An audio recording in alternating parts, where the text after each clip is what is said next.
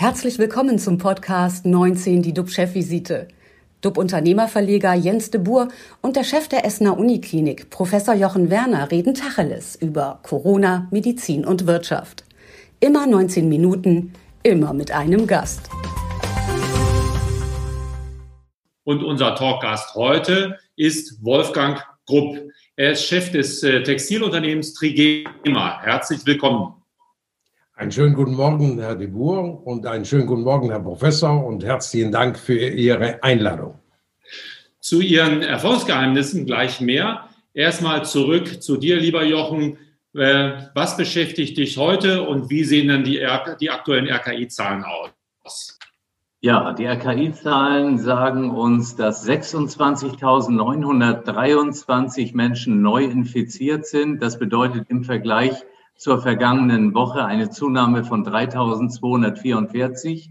Und ähm, wir haben auch eine weitere Zunahme bei den Verstorbenen. Das sind leider 698 an oder mit Covid-19 Verstorbene. Gestern gab es ja eine Zahl von über 900. Ich hatte aber schon darauf hingewiesen, dass da die Vortagesmeldung aus Sachsen quasi hinzugerechnet worden war. Wie sieht's bei uns in Essen aus? An der Essener Uniklinik versorgen wir aktuell 134 äh, stationäre Patienten, die an Covid-19 erkrankt sind, 38 davon auf den Intensivstationen. Und leider sind auch gestern bei uns wieder drei Patienten an den Folgen dieser Erkrankung bei uns verstorben. Auch heute möchte ich an dieser Stelle ein kurzes Update zum Thema Impfen geben. Die Anzahl der in Deutschland im Zusammenhang mit Covid-19 weit überwiegend älteren Verstorbenen, die belegt einmal mehr die Notwendigkeit deren Schutzes und die Hoffnung auf eine rechtzeitige Impfung, die ich bekanntermaßen immer wieder als Licht am Ende des Tunnels äh, formuliere. Wir wissen nicht, wie lang der Tunnel ist. Ich bin aber absolut davon überzeugt, dass je mehr wir impfen, wir dichter ans Licht kommen. Mhm. Wie weit ist denn, ist denn die Impfung insgesamt? Also es wird ja im Dezember soll es ja losgehen und äh, wir haben ja Vorbilder wie Großbritannien. Wie sieht es dann dort aus? Richtig, also es zeichnet sich ab, dass die Europäische Arzneimittelagentur, die sogenannte EMA, am kommenden Montag, den 21.12., äh, für den Impfstoff äh, der Pharmaunternehmen BioNTech und Pfizer grünes Licht geben wird. Und das könnte dann bedeuten, dass zum Beispiel am 27. oder 28. Dezember mit der Impfung begonnen wird. Auf Großbritannien zurückblicken sieht es so aus, dass etwa 150.000 Menschen bisher ihre erste Impfung erhalten haben. Ähm, das waren jetzt noch nicht die Impfungen in diesem Massenimpfzentrum. Das waren vor allem Impfungen in Krankenhäusern und eben in Altenheimen. Ist das nicht eigentlich eine sehr gute Nachricht? 150.000 in wenigen Tagen und die großen Zentren kommen noch dazu. Das scheint ja doch irgendwie nach meinem Gefühl schneller zu gehen, als ich jetzt erstmal erwartet habe.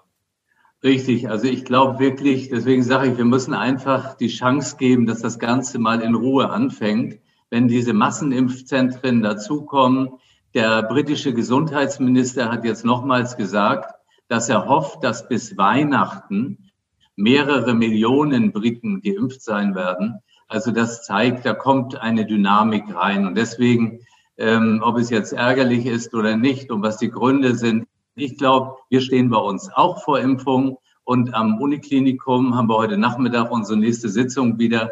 Wir wollen ja bei uns unsere Mitarbeiterinnen und Mitarbeiter selbst impfen. Und ich bin recht zuversichtlich, dass das auch dann äh, Ende des Monats äh, klappen wird. Die Kassenärztliche Vereinigung, die koordiniert das in Nordrhein-Westfalen. Und wenn wir dann das grüne Licht haben, dann geht's auch los. Und lieber Jens, bevor wir jetzt zu unserem Gast, Herrn Wolfgang Grupp, äh, kommen, auf den ich mich wirklich sehr freue, da will ich noch einmal kurz den Bogen zu dir schlagen. Der zweite Lockdown ist da und wir sprechen ja bei unserer Chefvisite immer wieder über Unternehmer quasi, die finanziell dann auch wirtschaftlich am Ende sind. Was empfiehlst du Mittelständlern, die Angst haben, pleite zu gehen? Tja, über diese drohende Pleitewelle habe ich in den letzten Tagen auch sehr intensiv mit meiner Herausgeberin Brigitte Zypris gesprochen. Viele kennen sie. Sie war vor Peter Altmaier Deutschlands Bundeswirtschaftsministerin. Ihre Meinung, die ich komplett teile, Unternehmer brauchen Aufträge, sie brauchen Coaching und sie brauchen auch ein offenes Ohr.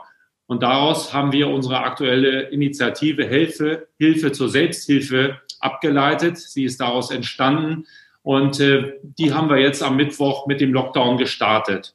Und das heißt, wir wollen kostenlos helfen und suchen Unternehmer, die gratis unterstützen. Auf der einen Seite also Hilfe geben, auf der anderen Seite suchen wir Unternehmer, die sagen, ich will mithelfen, ich äh, zeige mich solidarisch. Und unser Ziel ist es, wir wollen Unternehmerinnen und Unternehmer, die in Schwierigkeiten sind, eine Kommunikations- und Netzwerkplattform bieten. Wer mehr wissen will, schreibt mir gerne eine Mail und zwar geht die an debour.jdb.de, äh, debour.jdb.de und das Stichwort ist DUB hilft. Und ähm, ja, ein Stichwort unter erfolgreicher Unternehmer, das hat unser Gast für sich reserviert. Er gilt als äh, äh, erfolgreicher Mittelständler und äh, von daher, Herr Krupp, gab es eigentlich mal für Sie eine Situation, in der Sie glaubten, rückblickend fast pleite zu sein? Also zunächst, ähm, Herr de Boer, muss ich Ihnen sagen, Erfolg haben ist im Prinzip keine Kunst. Die Kunst ist, den Erfolg durchzustehen. Und deshalb sage ich, ob ich erfolgreich bin oder nicht, das müssen Sie sagen, wenn Sie an meinem Grab stehen oder wenn ich offiziell abgedankt habe. Denn auch ein Herr Neckermann war erfolgreich, ist aber als Versager gestorben. Und ein Herr Schlecker war erfolgreich, aber wird nicht als erfolgreicher Unternehmer in die Geschichte eingehen. Deshalb sage ich, Erfolg haben ist keine Kunst. Den Erfolg durchstehen. Und die Aufgabe des Unternehmers ist nicht, konstant zu klagen und bitten zu helfen, sondern die Aufgabe des Unternehmers ist auch in dieser Krise Corona, die für mich mit Sicherheit im Moment die schwerste war, die ich durchmachen musste. Äh, und äh, ich habe New Economy-Krise, Finanzkrisen und das waren Riesenkrisen, aber das war die komplizierteste, die verrückteste. Äh, und aber auch da habe ich gesagt, es ist mein Problem im Prinzip aus dieser Krise herauszukommen und vor allem dürfen meine Mitarbeiter nicht mit dieser Krise konfrontiert werden. Meine Aufgabe ist, meinen Mitarbeitern das, was ich versprochen habe, auch in einer schwierigen Zeit zu geben, nämlich Arbeit. Und meine Mitarbeiter haben mir versprochen, die Leistung zu bringen. Und deshalb habe ich ein Video abgehalten, schon am ersten Tag der Corona-Krise, als die Geschäfte geschlossen wurden bei uns habe ich gesagt, auch in dieser wahrscheinlich schwierigsten Krise werde ich Ihnen diese Arbeitsplätze garantieren. Und diese Garantie ist anders als bei den meisten Unternehmen. Sie steht im, in meinem Rücken. Das heißt, ich hafte für alles persönlich mit meinem gesamten Privatvermögen. Äh, und das ist ja heute selten geworden. Wobei ich sage, früher ist das Wirtschaftswunder geschaffen worden von lauter haftenden Unternehmern. Und da waren sicherlich die Entscheidungen überlegter, verantwortungsvoller und vor allem nicht der Gier und dem Größenwahn ausgesetzt, wo wir heute überall hören. Und so ist es meine Aufgabe, auch hier sehr schnell zu reagieren. Und da wir nicht eingebildet sind und im Prinzip, wenn Sie zu mir kommen und sagen, Sie wollen Putzlumpen haben, dann bin ich nicht eingebildet und sage, Trigema fertigt keine Putzlumpen. Trigema ist nur das und das, sondern ich mache alles, wenn Sie bereit sind, den Preis, den ich am Standort Deutschland für Putzlumpen brauche, zu bezahlen. Und so kam ich auch an die Maske. Das heißt, wir haben nie im Leben Masken produziert. Das ist kein Produkt für uns. Das ist erstens mal ein Massenartikel. Und ein Massenartikel hat in einem Hochlohnland nichts verloren. Wir müssen innovative Produkte produzieren. Aber auch ein Massenartikel ist dann ein innovatives Produkt, wenn das, dieser Massenartikel nicht lieferbar ist. Und so ist es für uns, äh, haben wir gerne geholfen und hat eine Klinik oder ein Pflegeheim. Die beiden haben uns angefragt, ob wir nicht helfen können. Und da habe ich gesagt, schicken Sie mir mal eine Maske zu. Dann habe ich so eine Fließmaske bekommen, habe ich gesagt, das können wir natürlich nicht. Das ist aus, aus Papier oder Fließ. Aber ich könnte Ihnen eine kochfeste Maske machen, äh, die Sie dann hundertmal waschen können und die dann am Schluss vielleicht sogar billiger ist als eine Wegwerfmaske. Und nach zwei Tagen war die Maske entworfen, war die mit denen zusammen entworfen worden, mit Nasenbügel und allem. Und zwei Tage später hat jeder äh, ein paar tausend Masken bestellt. Und bevor wir die überhaupt äh, in der Fertigung fertig hatten, äh, waren Tausende von Aufträge da, weil es sich herumgesprochen hat. Und das ist unsere Aufgabe, nicht die ganze Zeit den Staat zu bitten, um zu helfen, sondern zu sehen, wo kann ich in dieser schwierigen Zeit eben auch irgendetwas machen, was meinem Betrieb dienlich ist. Denken Sie an eine, an die Arbeitslosigkeit in der New Economy Krise. Die war natürlich katastrophal. 20 Prozent Arbeitslose. Und wenn ein Arbeitsloser kauft unser Produkt nicht mehr, der hat das Geld nicht mehr. Und das, das merken wir durchgehend. Und da hatten wir natürlich keine Maske zu produzieren oder nichts, weil wenn Arbeitslosen kein Geld mehr haben, dann wird auch nichts mehr verlangt. Also wir haben Krisen gemeistert und Arbeitsplätze garantiert. Und ganz logisch ist, ich muss meinen Betrieb so halten, dass ich sage, okay, wir haben gute Zeiten und in guten Zeiten muss ich auch etwas thesaurieren für die schwierigen Zeiten. Und nicht sagen, Wachstum, Wachstum, Wachstum, immer größer, immer größer. Und kaum ist die gute Zeit vorbei, dann kommt die Normalzeit, dann gehe ich in die Knie, dann mache ich mal schnell Insolvenz und dann geht's wieder munter weiter. Das hat mit meinem unternehmerischen Verstand nichts zu tun. Wir brauchen Haftung, Verantwortung und vor allem Gier und Größenwahn muss eingedämmt werden. Das war jetzt ein ziemlicher Rundumschlag mit äh, politischer Komponente, aber da spricht natürlich ein Unternehmer mit Herzblut. Dennoch möchten wir gerne nochmal wissen, gab es denn in dieser Zeit, auch New Economy, Sie haben sehr weit ausgeführt, auch mal eine Situation, wo Sie sagten, Mensch, jetzt wird es auch für mich mal knapp oder war immer alles sozusagen geplant und mit Substanz behaftet? Also ich würde mal sagen, äh, dass es für mich mal knapp wurde. Ich möchte mal sagen, brenzlig ist es für mich jeden Tag. Sie müssen mal wissen, dass wir in meiner Heimat alleine 26 Textilbetriebe haben hatten vor 30 Jahren, die sich gegenseitig die Arbeitskräfte abgeworben haben. Weil wer mehr Arbeitskräfte hatte, der war reicher. Und deshalb sei man hat sich abgeworben und hatte die Aufträge versucht, dem anderen wegzuschnappen und so weiter. Und da waren, und da war war, und dann war plötzlich der Niedergang dieser. Und wenn ich überlebt habe, dann nur deshalb, weil ich im Prinzip immer versucht habe, nicht die Knappheit, sondern bevor es knapp wurde, ein Loch oder eine Lücke zu finden, wo ich gesagt habe, ja, und wollen wir doch mal fragen, warum habe ich überlebt? Weil ich nicht die Arroganz meiner, der, meiner Kollegen hatte, die im Prinzip erstens mal den Wandel der Zeit nicht erkannt haben. Denn Schuld an dem Niedergang der Textilindustrie äh, waren nicht in erster Linie die Unternehmer, die waren mitschuld, weil sie den Versagern im, im, unserer Kunden, unseren, unseren Kunden gedient haben. Schuld waren die Kaufhauskönige, Versandhauskönige. Sie wurden ja Könige genannt. Und wenn man ihnen gesagt hätte, sie sind noch so jung, dass sie vielleicht da nicht mehr dran denken, aber vor 30 Jahren, ein Karstadt macht Pleite und das zweimal. Ein Kaufhof macht Pleite, ein Quelle macht Pleite. Das waren Könige die haben versagt. Die haben den Wandel der Zeit nicht erkannt und haben dann natürlich, bevor sie selber, äh, ich sag mal, untergegangen sind, haben sie die Lieferanten preislich gedrückt. Und da musste der Unternehmer, Lieferant sozusagen auch mal den Mut haben, einem Kunden Nein zu sagen. Und ich habe natürlich den Kunden Nein gesagt. Dann haben sich meine Kollegen gefreut, dass sie die Aufträge bekommen haben, haben aber verschwiegen, dass sie die Aufträge bekommen haben, weil sie billigere Preise gemacht haben. Ich war in der Not gezwungen, neue Kunden zu suchen, habe dann die SB-Kunden, die damals neu rauskamen, Metro und so weiter, beliefert, die ein arroganter Unternehmer mit Marke nie beliefert hat. Man muss wissen, dass die Unternehmer, deshalb habe ich kein Mitleid, auch sehr arrogant waren und gesagt haben, einen SB-Kunden beliefere ich nicht. Das kommt nicht in Frage. Ich hatte nie die Arroganz, einem Kunden, der meinen Preis bezahlen wollte und der einen großen Auftrag erteilen wollte, zu sagen, Sie kriegen meine Ware nicht. Und so habe ich die SB-Kunden beliefert. Dann hat man mich beschimpft und hat gesagt, jetzt macht er seine Marke kaputt. Er gibt's den SB-Leuten. Später habe ich es den Discountern gegeben, Aldi und so weiter. Und dann hat man gesagt, er spinnt. Und, so. und immer nach einer gewissen Zeit hat man gesagt, er hat Glück gehabt, dass er es so gemacht hat. Aufgabe des Unternehmers ist, irgendwo immer etwas zu finden, wo man auch in einer schwierigen Situation weiterkommt. Das ist so ähnlich wie für einen Autofahrer, wenn der auf, im Sommer bei schönstem Wetter, äh, stra freie Straßen, ist keine Kunst, Auto zu fahren. Aber mhm. wenn es Glatteis hat, schlechtes Wetter und so weiter, und dann kommt es darauf an, ob er sich der Situation anpassen kann. Und ein guter Fahrer kann sich anpassen und ein anderer Fahrer, der hat eben dann einen Unfall und dann sagt man, der hat Pech gehabt. Nein, der hat nicht Pech gehabt, sondern der hat, ist eben kein guter Fahrer.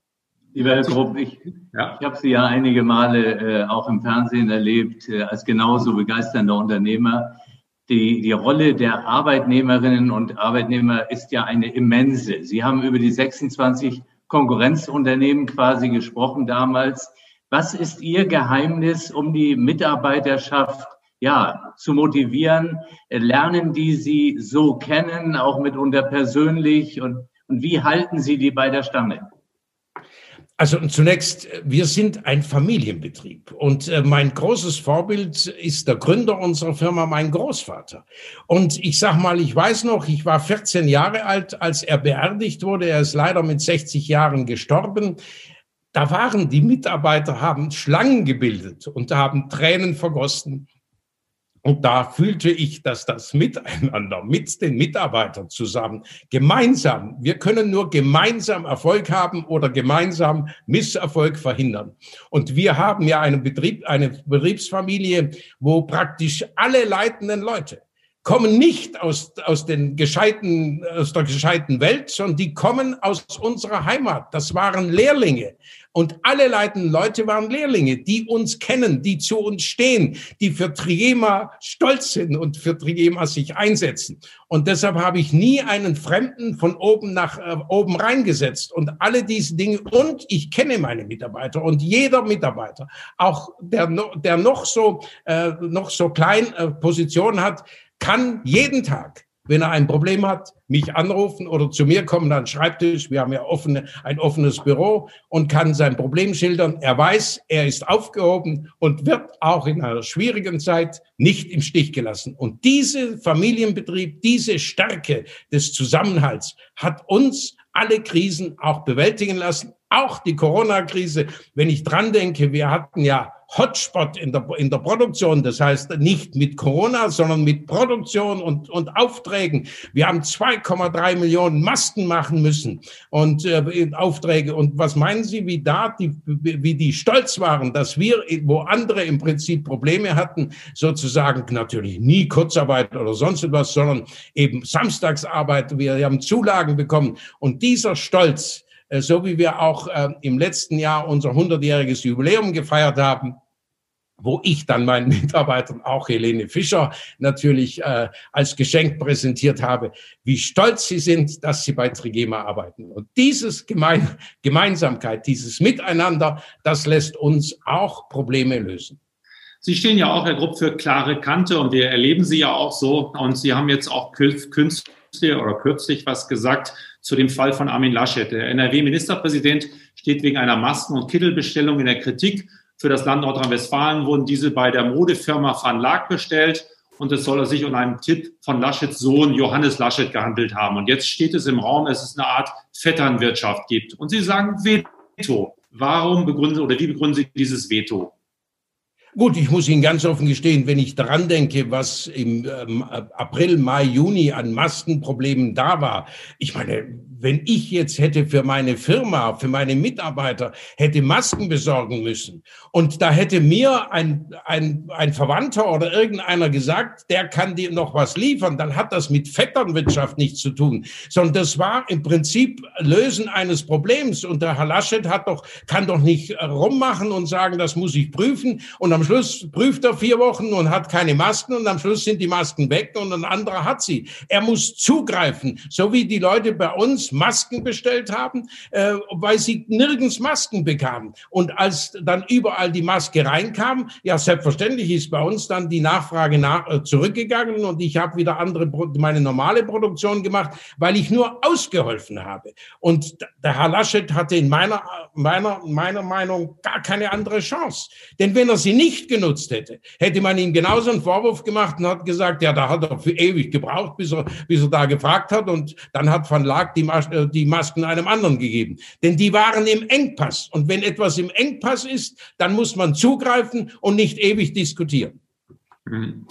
Ähm, jetzt sind die, das Material ist ja auch in Essen abgekommen und das äh, erweist sich jetzt nicht als besonders, sag ich mal, äh, ähm, tagestauglich. Ähm, wie geht ihr damit um? Nutzt ihr das, Jochen, oder wie ist jetzt da die Lage? Ähm, ich habe Sie jetzt nicht ganz verstanden. Ich, Herrn Werner. ich habe Herrn Werner. Die Masken sind äh, qualitativ nicht gut, oder? oder Offensichtlich ich, nicht. Ja, das gab ein Problem bei den Kitteln, aber letztlich ist es natürlich so, wir bekommen hier ganz viele Kittel immer wieder angeboten und das eine, der, das eine Produkt hat mal den oder den anderen Fehler. Und wir testen das ja, wenn wir sowas bekommen und wenn wir dann sehen, das erfüllt nicht die entsprechenden Standards, dann wird es wieder zur Seite gelegt. Und äh, von der Seite her, das ist jetzt nichts, was uns hier in irgendeiner Form unter Druck gebracht hat, überhaupt nicht.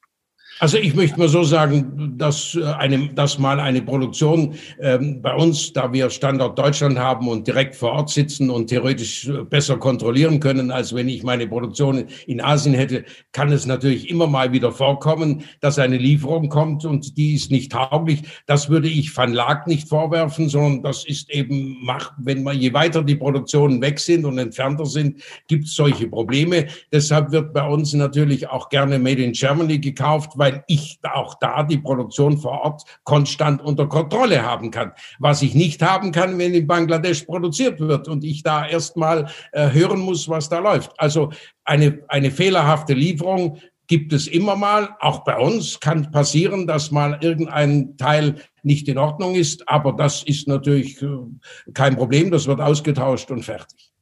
Welche Chancen nehmen Sie denn aus der Pandemie mit, aus der aktuellen wo sehen Sie, wenn wir zurückblicken in fünf Jahren, wo sehen Sie, dass da was Positives entstanden ist?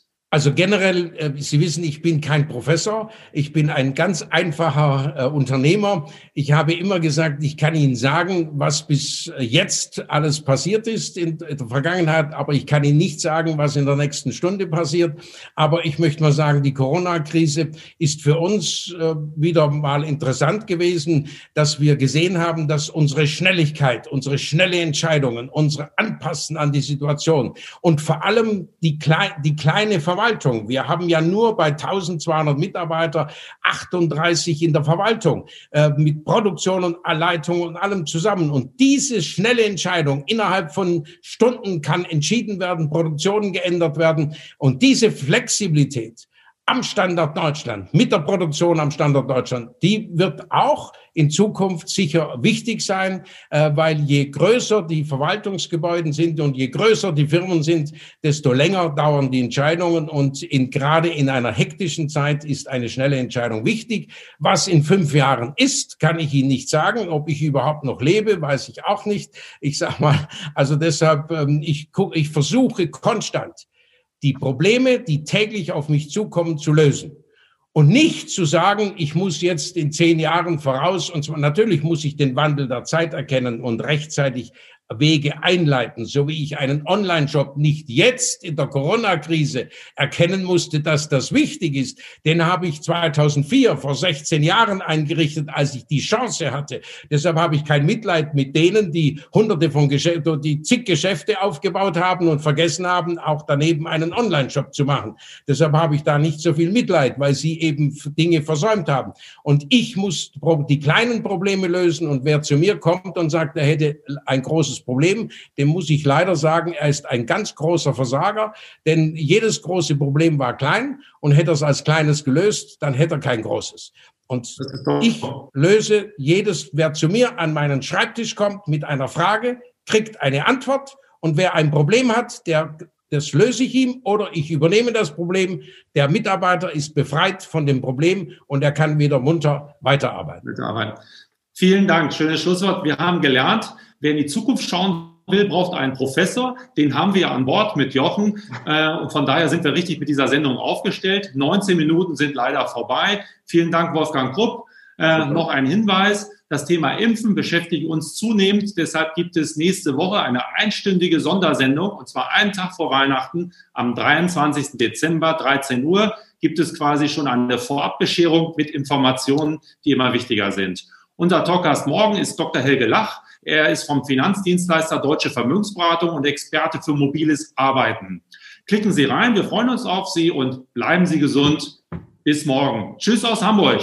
Und aus Essen. Vielen Dank. Vielen Dank. Das war 19 die DUB-Chefvisite als Podcast. Die Videos dazu gibt es auf watz.de und auf dub-magazin.de.